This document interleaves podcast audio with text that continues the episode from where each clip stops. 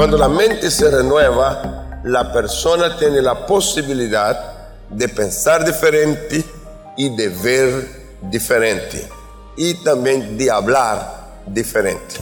Ahora, cuando llegamos a este momento de, los privilegios de la mente renovada, ¿qué posición ocupamos y qué condición tenemos? A ver, primero, ¿qué posición ocupamos y qué condición tenemos? ¿Por qué una pregunta en este enfoque? Porque yo creo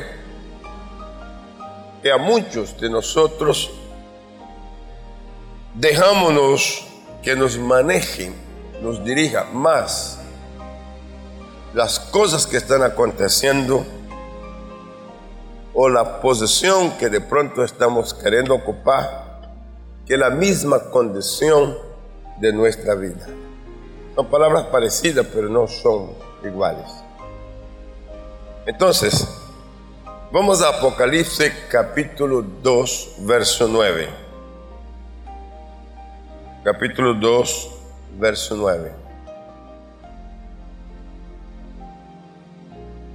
Dice, para que podamos entenderlo bien, de pronto hay que leer un poco más, del 8 hasta el 11, y luego nos, centramos, nos focalizamos en la palabra que quiero. Y escribe al ángel de la iglesia en Esmirna, el primero y el postrero, el que estuvo muerto y vivió, dice esto. Yo conozco tus obras y tu tribulación y tu pobreza, pero tú eres rico. ¿Cómo eres? Rico. Y la blasfemia de los que se dicen ser judíos y no lo son, sino sinagoga de Satanás. No temas en nada lo que vas a padecer. He aquí el diablo echará a algunos de vosotros en la cárcel para que seas probados y tendréis tribulación por diez días. Ser fiel hasta la muerte y yo te daré la corona de la vida. El que tiene oído, oiga lo que el Espíritu dice a las iglesias. El que venciere no sufrirá daño de la segunda muerte. Es una palabra como un recordatorio a la iglesia de Esmirna. Primero asegurándole a ella que habría situaciones que los iba a poner a prueba. Iba a poner a prueba la posición y iba a poner a prueba su condición. Pero que ellos se asegurara de algo, recordara algo. Y note bien, yo conozco tus obras y tu tribulación y tu pobreza. ¿Qué es lo que conozco? Tus obras y tu, y tu tribulación y tu pobreza. Y luego hay un pero. Pero tú eres rico. Ah. Qué interesante.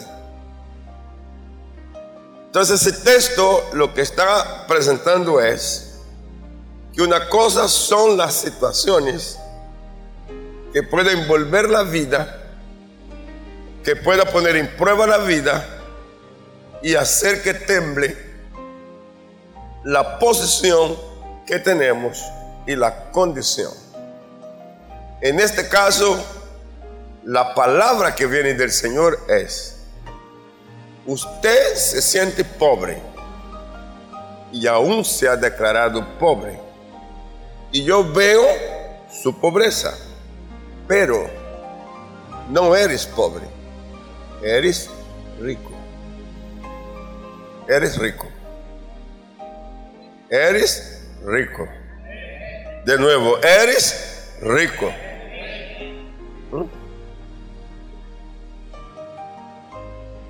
¿Qué se entiende con esta palabra? Que el Señor quiere que la iglesia no se deje manejar por la situación. No permita que la situación impida que vea su condición y que vea su posesión. Muchas veces ahí es, donde se presenta la distracción. Que las pruebas vienen, las dificultades llegan, la situación, así la detectamos y ella quiere tener dominio. ¿Qué necesita la persona? No permitir que la situación impida que veamos nuestra condición. Si la situación dice que estás con escasez, no dice que esta es permanente. Por eso es una situación.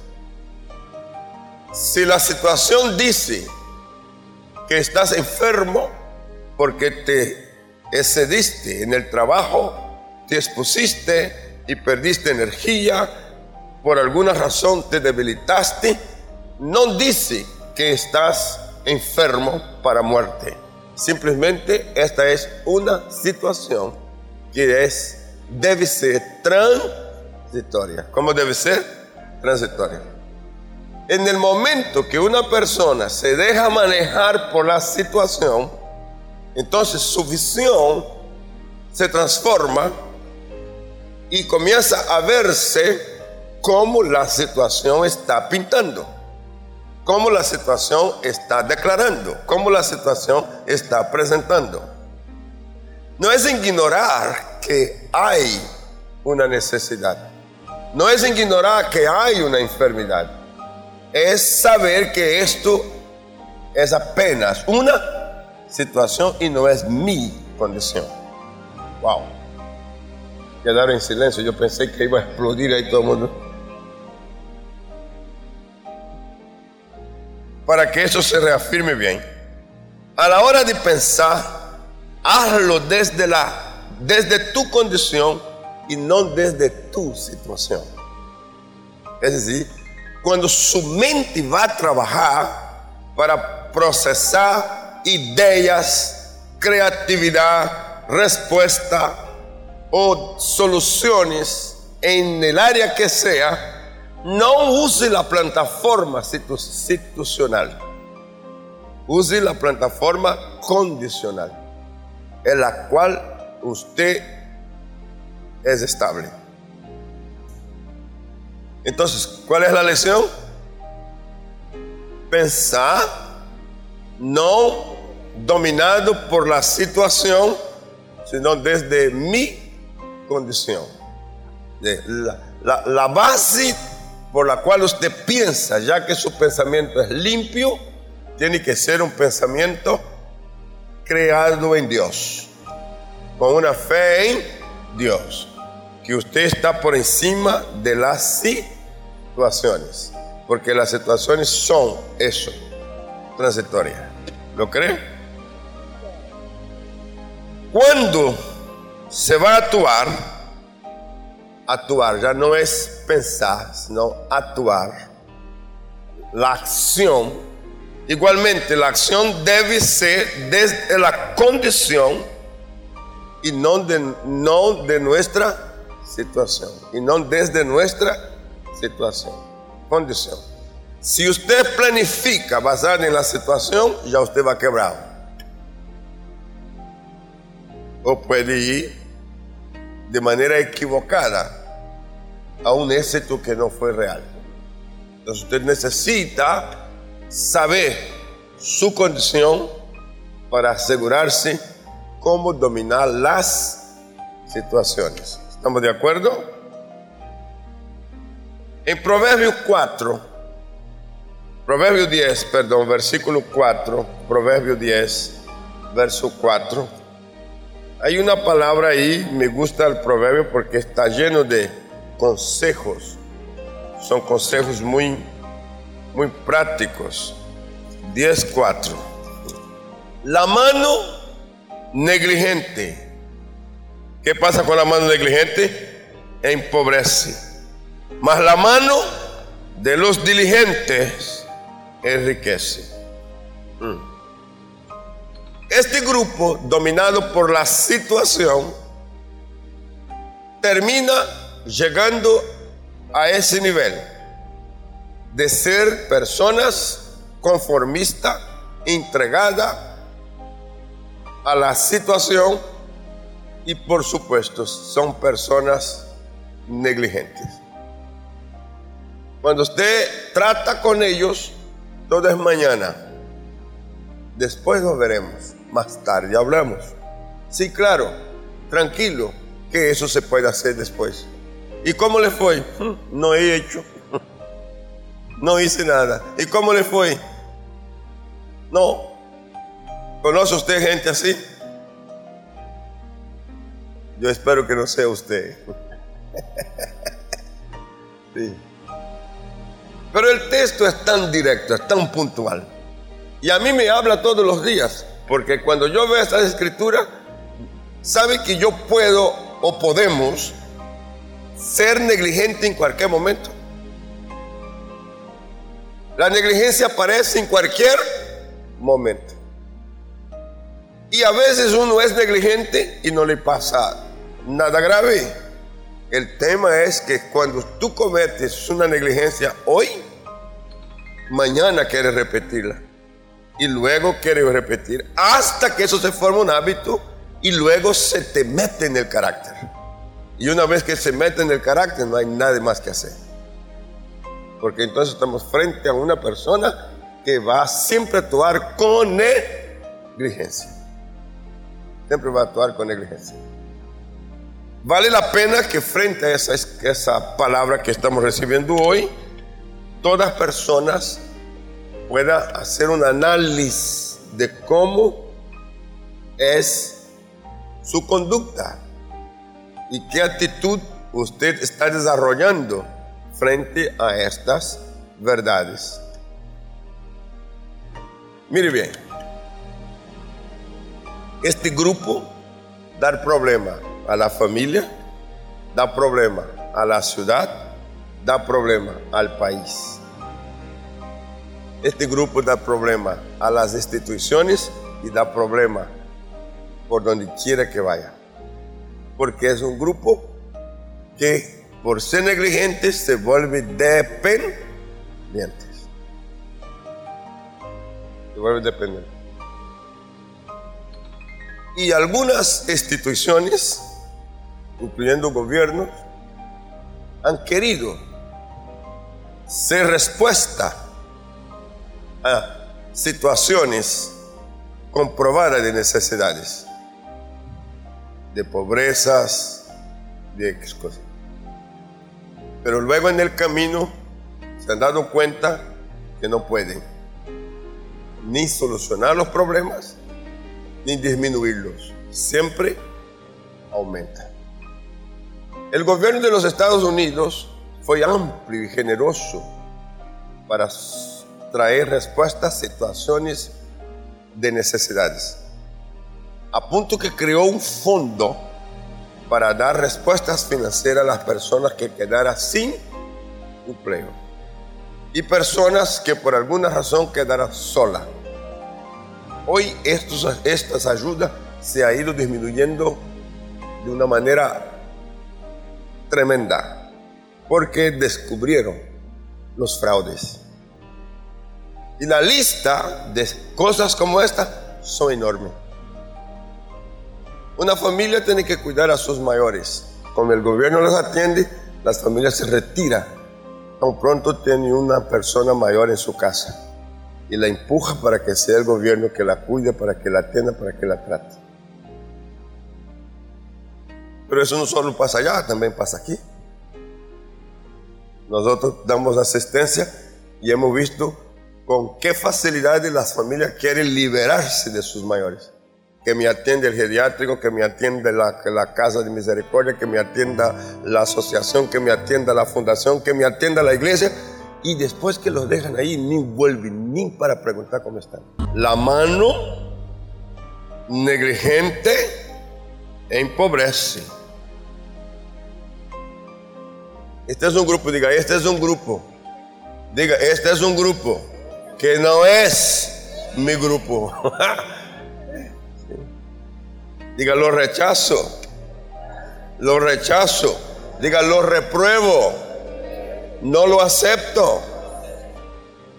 Porque usted y yo estamos en el otro lado. ¿En qué lado estamos? La mano de los diligentes es lo que enriquece. ¿Cuánto da gloria a Dios por eso? ¿Cuánto da gloria a Dios por eso? ¿Cuánto da gloria a Dios por eso? Ah, sí.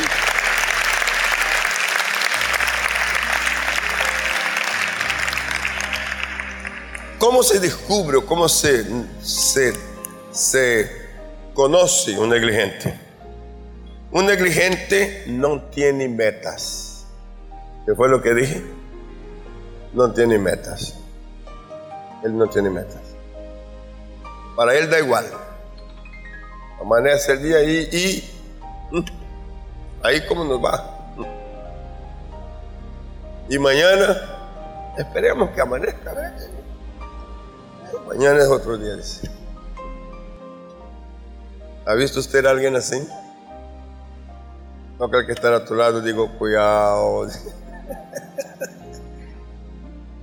No tiene metas. No elabora un plan, un proyecto de vida. No tiene nada.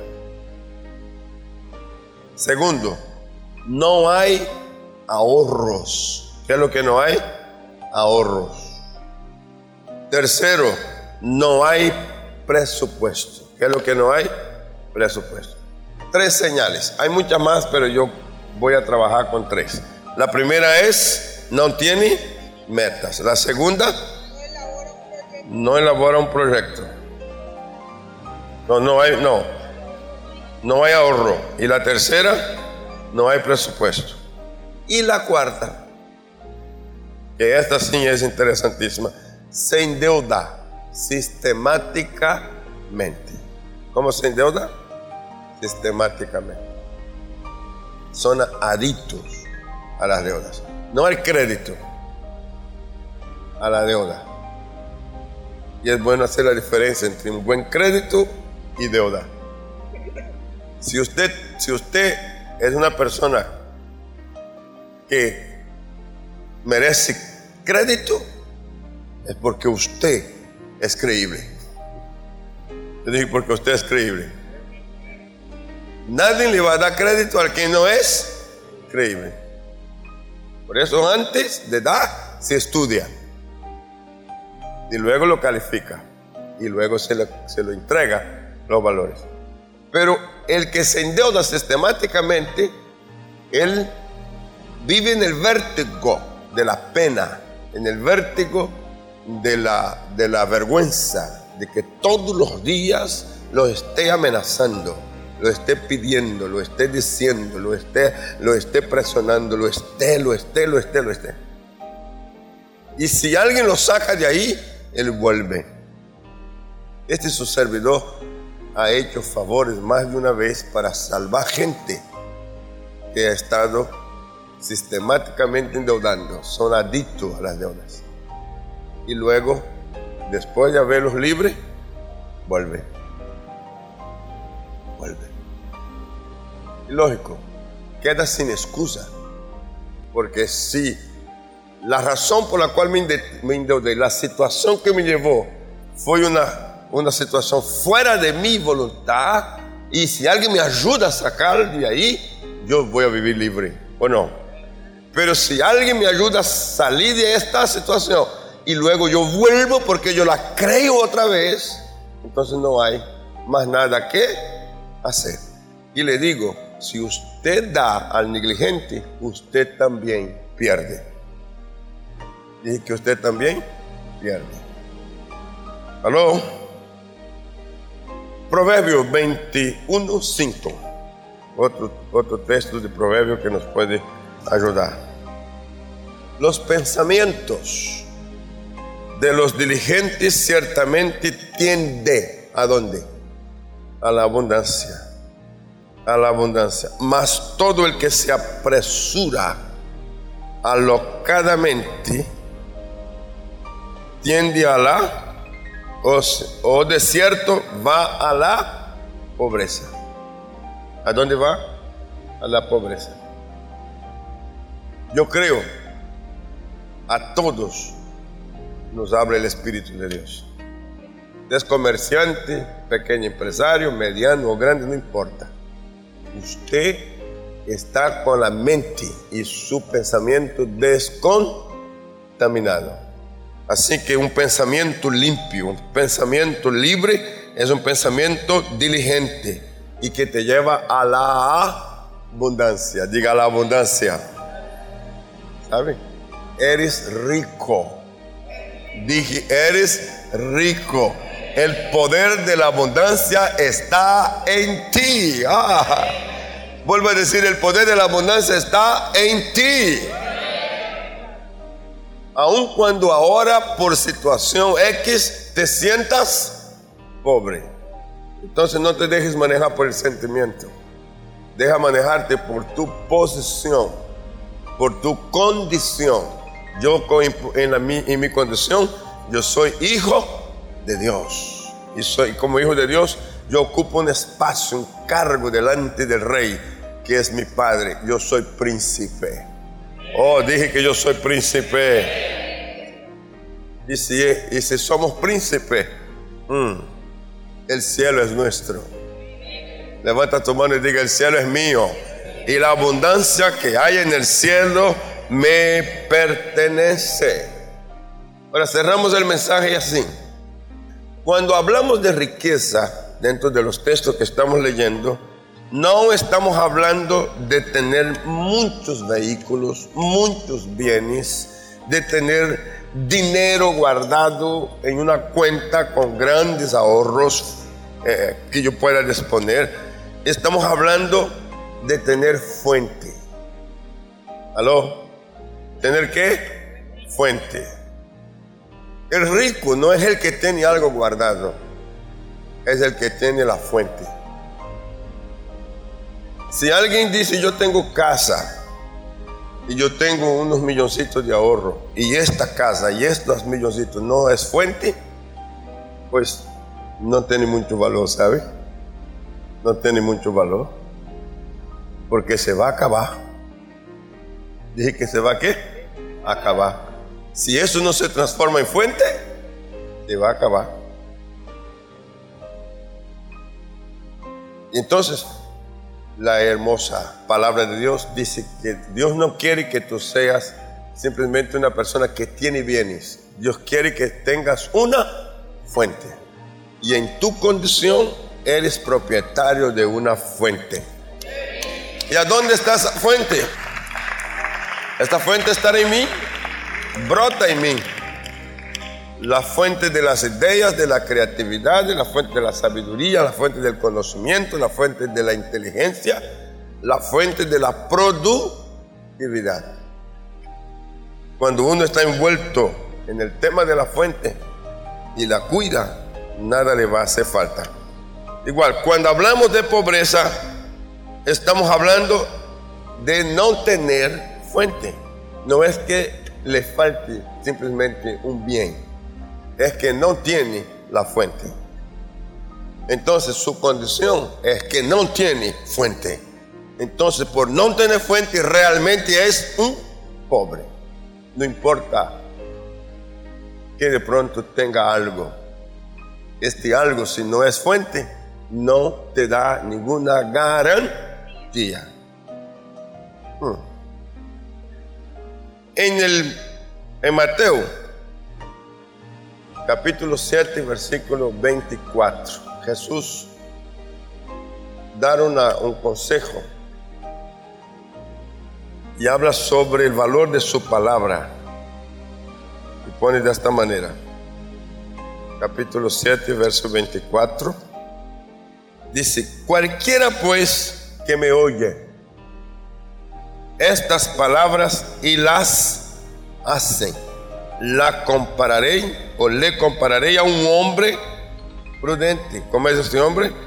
Prudente, que edificó su casa sobre la roca. Descendió lluvia y vinieron ríos y soplaron vientos y golpearon contra aquella casa. Y no cayó porque estaba fundada sobre la roca. Así que el problema no es la lluvia, tampoco es los vientos. ¿A dónde está el problema? En el fundamento. ¿Aló? En la posición. ¿En qué posición estás? Ahora la fuente. Si tienes fuente y no, las, y no la usas, vas a tener una sorpresa. La fuente se cierra. Porque la fuente está conectada con un río subterráneo. ¿Sabía? Y cuando usted saca, el río empuja. Empuja. ¿Qué hace el río? Empuja. Y cada vez que usted saca, el río dice más agua. Porque es la ley del espacio vacío. Es la famosa ley del vacuo. En la física, eso se ve muy bonito. Cuando se presenta un espacio vacío, inmediatamente la orden es llénese. Inmediata. Ahora, si la fuente no produce espacio vacío sacando el agua, entonces el agua que queda detenida comienza a recibir un, recibir un sedimento y va hasta que lo tapa.